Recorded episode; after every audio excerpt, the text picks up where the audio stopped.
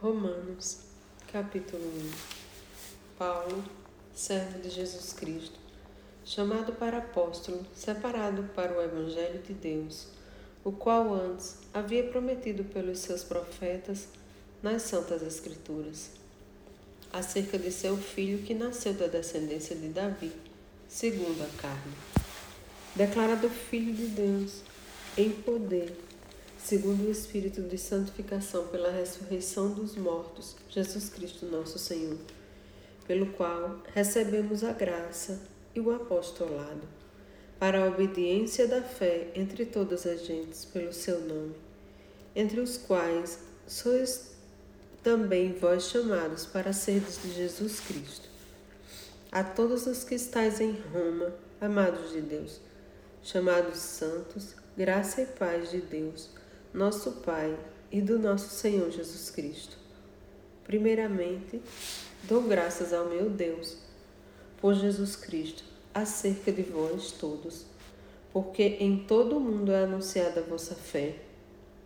Porque Deus, a quem sirvo em meu espírito, no Evangelho de seu Filho, me é testemunha de como incessantemente faço menção de vós, pedindo sempre em minhas orações que em algum tempo, pela vontade de Deus, se me ofereça por ocasião de ir ter convosco, porque desejo ver-vos para vos comunicar algum dom espiritual a fim de que sejais confortados, isto é, para que juntamente convosco eu seja consolado pela fé mútua, tanto vossa como minha. Não quero, porém, irmãos, que ignoreis que muitas vezes propus ir ter convosco, mas até agora tenho sido impedido. Mas também, para também ter entre vós algum fruto, como também entre os demais gentios. Eu sou devedor tanto a gregos como a bárbaros, tanto a sábios como a ignorantes, e assim, quanto está em mim, estou pronto para também vos anunciar o Evangelho a vós que estais em Roma. Porque não me envergonho do Evangelho de Cristo, pois é o poder de Deus para a salvação de todo aquele que crê, primeiro do judeu e também do grego. Porque nele se descobre a justiça de Deus, de fé em fé, como está escrito, mas o justo viverá da fé. Porque do céu se manifesta a ira de Deus sobre toda a impiedade injustiça dos homens, que detém a verdade em justiça. Porquanto o que de Deus se pode conhecer, neles se manifesta, porque Deus lhe manifestou, porque as suas coisas invisíveis, desde a criação do mundo, tanto o seu eterno poder como a sua divindade se entendem claramente se veem pelas coisas que estão criadas, para que eles fiquem inexcusáveis.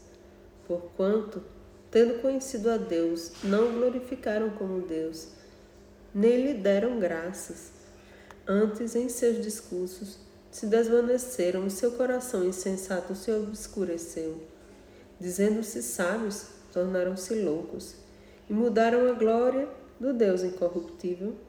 em semelhança da imagem de homem corruptível e de aves, e de quadrúpedes, e de répteis, pelo que também Deus os entregou às suas concupiscências do seu coração, a imundícia, para desonrar o seu corpo entre si. Pois mudaram a verdade de Deus em mentira e honraram e serviram mais a criatura do que o Criador, que é bendito eternamente. Amém. Pelo que Deus os abandonou às paixões infames porque até as suas mulheres mudaram o uso natural ao contrário à natureza.